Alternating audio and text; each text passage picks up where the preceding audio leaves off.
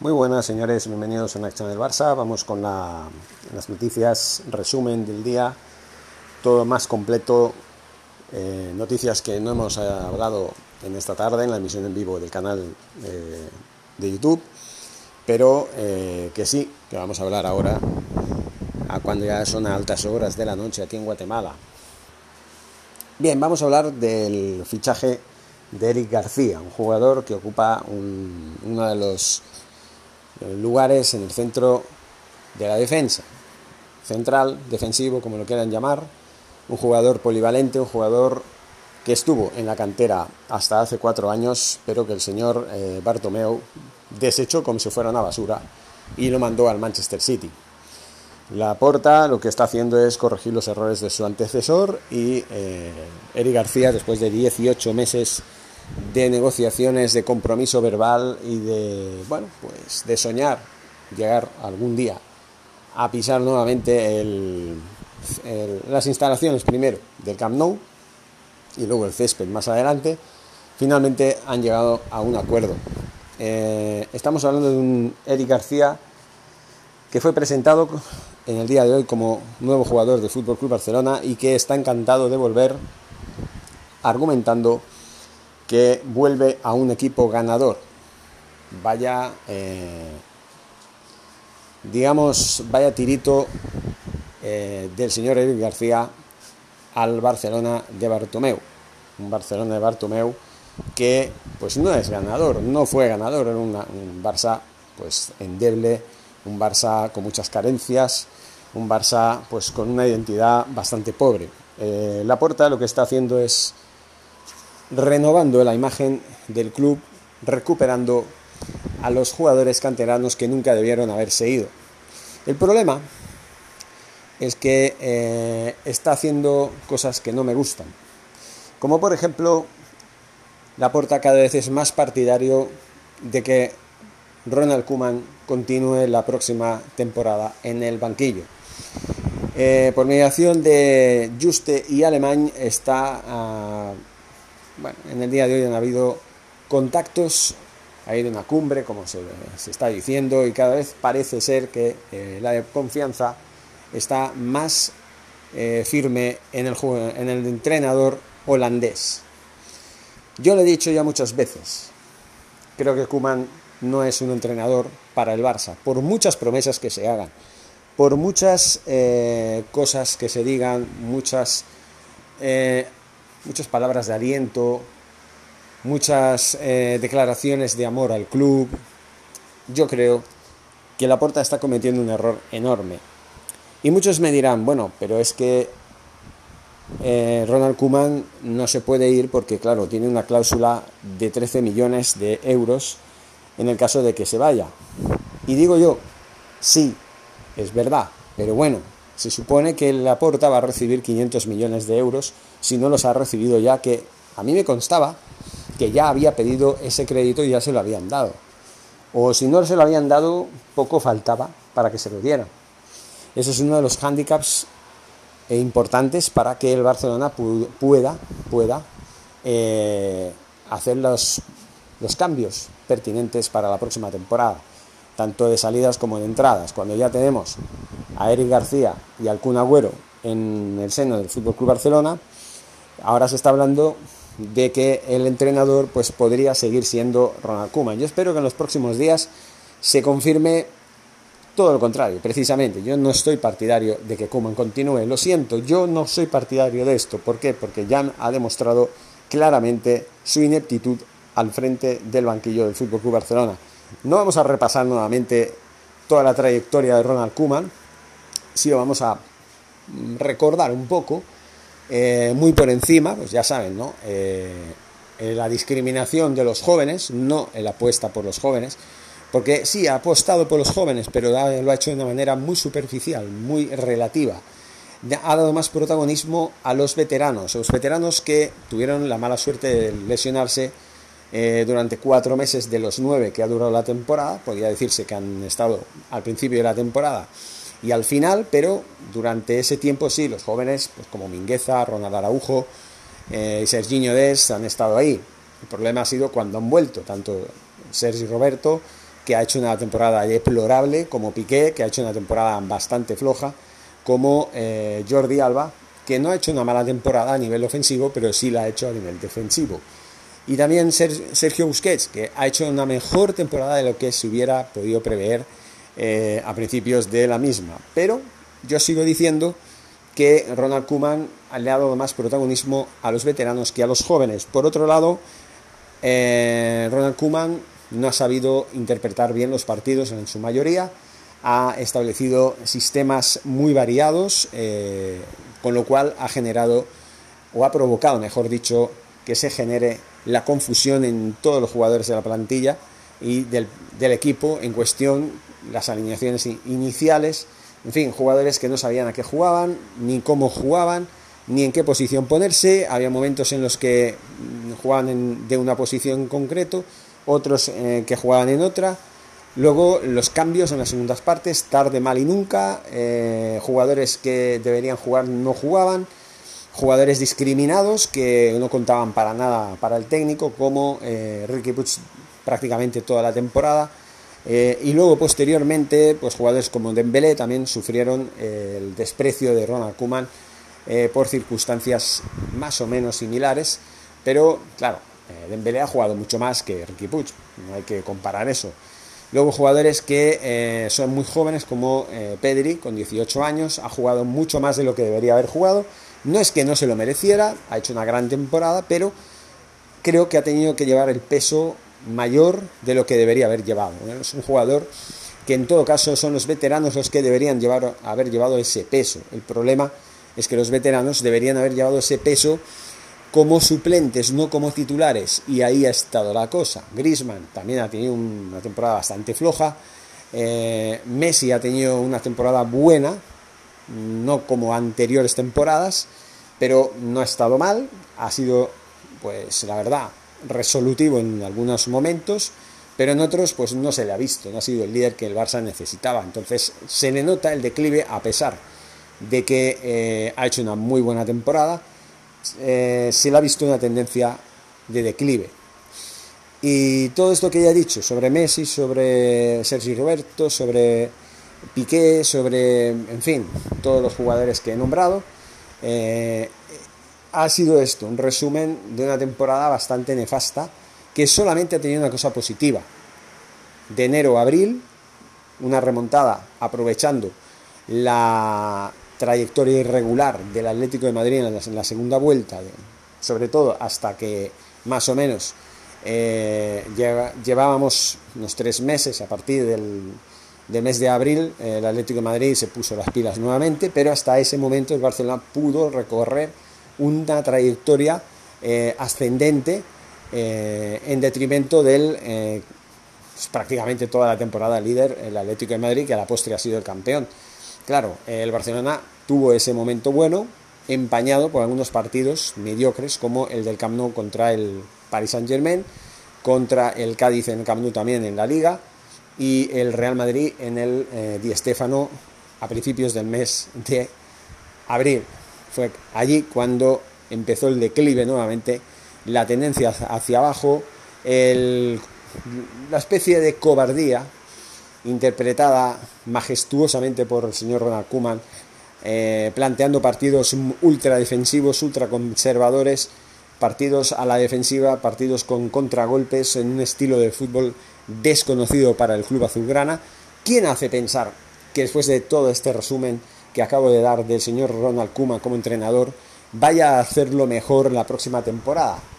Bueno, sí, tendremos jugadores nuevos como Emerson, el Kun Agüero, eh, Eric García, que ya están estos dos fichados. Emerson está por llegar. Eh, Depay. En fin.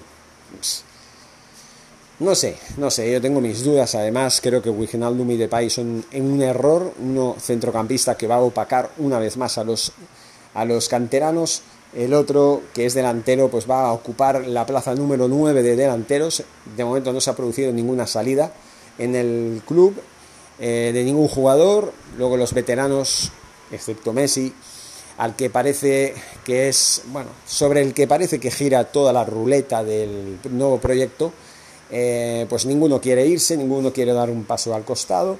¿Por qué? Porque ya han renovado, hace unos meses les dieron una, una renovación de cuatro años y están más que asegurados. ¿no? Ese es el problema que tiene el Barça. Tiene un problema muy gordo con los veteranos que se anclan en sus lugares y que siguen fomentando la jerarquía por encima de Kuman, por encima de la Porta, por encima de todo el mundo. Y así no puede funcionar el club como ha estado funcionando hasta ahora, ni el equipo menos todavía. Simplemente, sí, jugadores como por ejemplo un Tití, al que parece que les están, están mostrando la, la puerta de salida, obligatoriamente, eso dicen, que le están obligando a tomar la decisión de irse, cuando un Tití no contempla esa posibilidad. Tampoco se le puede tratar de esta manera. Eh, sí es verdad que el rendimiento de un Tití en los últimos años ha sido bastante deficiente por culpa de las lesiones, desde que tuvo aquella lesión tan grave que le apartó de los terrenos de juego eh, durante temporada y media, eh, no ha vuelto a ser el mismo, hasta esa lesión sí lo era, ah, fue uno de los mejores centrales defensivos del, mundo, pero mm, bueno, pues una cosa es una cosa y, y una cosa no quita la otra, ¿no? valga la redundancia. Las lesiones pues juegan malas pasadas, cambian la, inercia de, los, de las carreras de los jugadores en, en ocasiones. Eh, a mí me da miedo también Ansu Fati, que es otro de los delanteros que van a salir perjudicados por culpa de la contratación tanto de, del Kun Agüero como de Depay, que seguramente va a ser el, el siguiente, ¿no? sobre todo si sigue Kuma. El Barça se va a volcar con estos dos fichajes de Wijnaldum y eh, Depay, que son holandeses como Cuba, que lo conocen bien y los conoce bien. En fin, no sé, mm, simplemente, ¿no? Luego también tenemos otra opción, otra posibilidad, un portero, Donnarumma, que pues parece ser que se deja querer por el Fútbol Club Barcelona. Eh, le hace un guiño, un jugador que, eh, bueno, un portero, ya saben, ocupa la demarcación de portero, es un jugador, un portero muy joven, muy talentoso y parece que podría, podría venir al Fútbol Club Barcelona, a dejar el Milan, que es el club en el que está, ha estado militando en estos últimos años, un chaval, chaval joven, con mucho talento, mucho futuro, que podría ocupar la segunda plaza del, eh, de porteros detrás de, lógicamente, Ter Stegen, que de momento es el líder indiscutible en su lugar, es, vamos, insustituible por el momento y eso podría abrir las puertas a Neto, que sí se quiere ir porque ha visto que, por mucho que lo haya hecho bien, que sí, hay que decirlo, a principios de esta temporada, eh, Ter Stegen pasó por el quirófano en septiembre del año pasado, se apartó de los terrenos de juego durante un par de meses y en, este tiempo que empezaba la temporada, Neto le suplió bastante bien. Eso es una de las cosas injustas que hay en el club, ¿no? Que el titular mm, se tiene que operar de una lesión, se aparta de los terrenos de juego, viene el suplente, lo sustituye bien, incluso lo llega a hacer mejor que el titular, pero es igual, cuando vuelve el titular su lugar está reservado para eh, toda la posteridad. Igual ha pasado con los veteranos, ya saben ustedes, ¿no? Piqué, eh, Sergio Roberto, en fin, los que más o menos han estado más lesionados, porque claro, Busquets más o menos ha estado en activo toda la temporada y Jordi Alba también. No se puede decir que han estado lesionados, pero Piqué y Sergio Roberto sí han estado lesionados. Y sus sustitutos, que han sido Mingueza, Dest y Ronald Araujo, mientras han estado ausentes, ellos han estado, pero en el momento que han vuelto, se han recuperado y ha vuelto nuevamente la tendencia negativa, que curioso, ¿eh? que fue eh, lesionarse estos jugadores y el Barça entrar en una dinámica de progresión en el juego, de recuperación con respecto al Atlético de Madrid y al Real Madrid, una remontada de puntos que finalmente los colocaron en la lucha por el título y qué casualidad que fue volver estos jugadores después de las lesiones y volver nuevamente a la tendencia negativa en la liga. ¿Qué es casualidad? Pues sí, la verdad, es casualidad. Luego también eh, una noticia que me gustaría comentar que es eh, relacionada con el Bayern de Múnich. Y esto va a abrir un debate, un debate que voy a hablar tanto mañana en una misión en vivo como en un podcast, eh, no sé si esta noche o mañana, yo no sé si lo voy a reservar, pero lo voy a comentar de momento por encima y voy a hacer el comentario en cuestión. Y dice así la noticia, eh, Rummenigge dejará la presidencia del Bayern de Múnich y será sustituido por el exportero Oliver Kahn, una de, las leyendas más importantes del equipo bávaro. Oliver Kahn, ya saben, entre los años 80 eh, y 90, sobre todo 90, eh, destacó bastante y fue uno de los porteros más con más renombres, ¿no? Bien, eh, y aquí es la, cuestión que se plantea. ¿Es lo ideal que exjugadores ilustres sean presidentes o es mejor que sean simples empresarios, para mí ruines y especuladores que jamás sentirán lo mismo por sus clubes respectivos?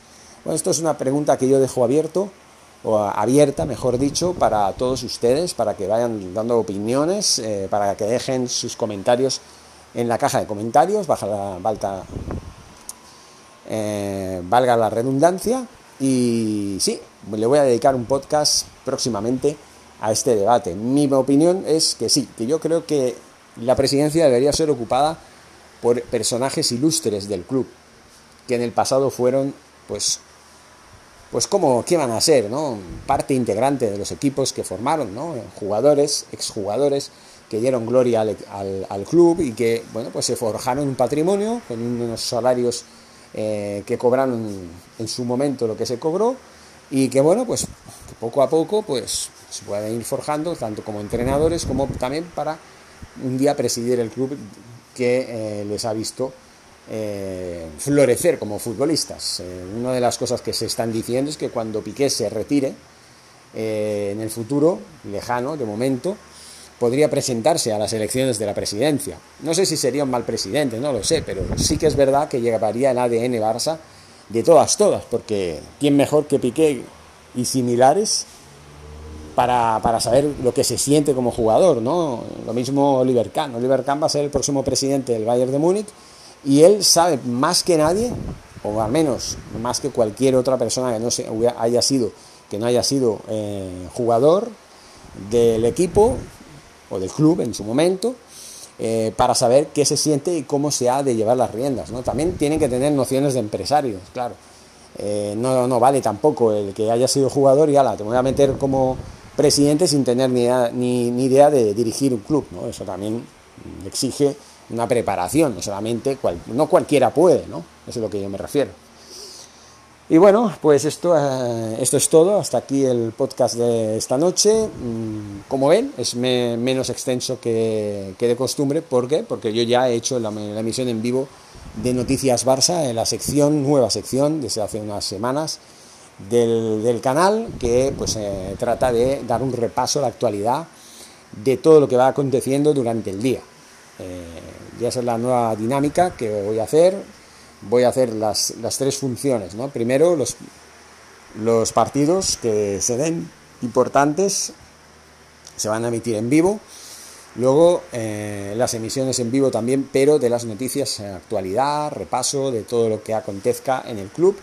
Y luego por la noche, pues el podcast que, eh, pues, eh, en el cual pues me dedique y, como es normal, pues a dar la opinión de toda la actualidad que haya podido repasar en la emisión en vivo, que también doy mi opinión. Yo siempre, ya saben ustedes que este canal, si hay algo que se distingue de la mayoría, es que es un canal en el que no me callo nada, en el que soy sincero, que me da igual que se llame Messi, que se llame Perico los Palotes, que se llame eh, Chuchufleto o Chuchuflautas. A mí me da igual, o sea, para mí, si hay que hablar de una manera determinada, negativamente, de un jugador, de un empresario, de un presidente, de un entrenador, etcétera, no lo voy a dejar de hacer, simplemente. Lo voy a hacer y punto. Y va a ser así. Y al que no le guste, pues oiga, no visite el canal, vea otros canales en los que haya youtubers que sean más calzonazos y más eh, cepillones que otra cosa, que digan lo que quieren eh, la mayoría que se diga, ¿eh? como ciertos youtubers que no pienso nombrar, no tengo ganas de crear polémica con nadie.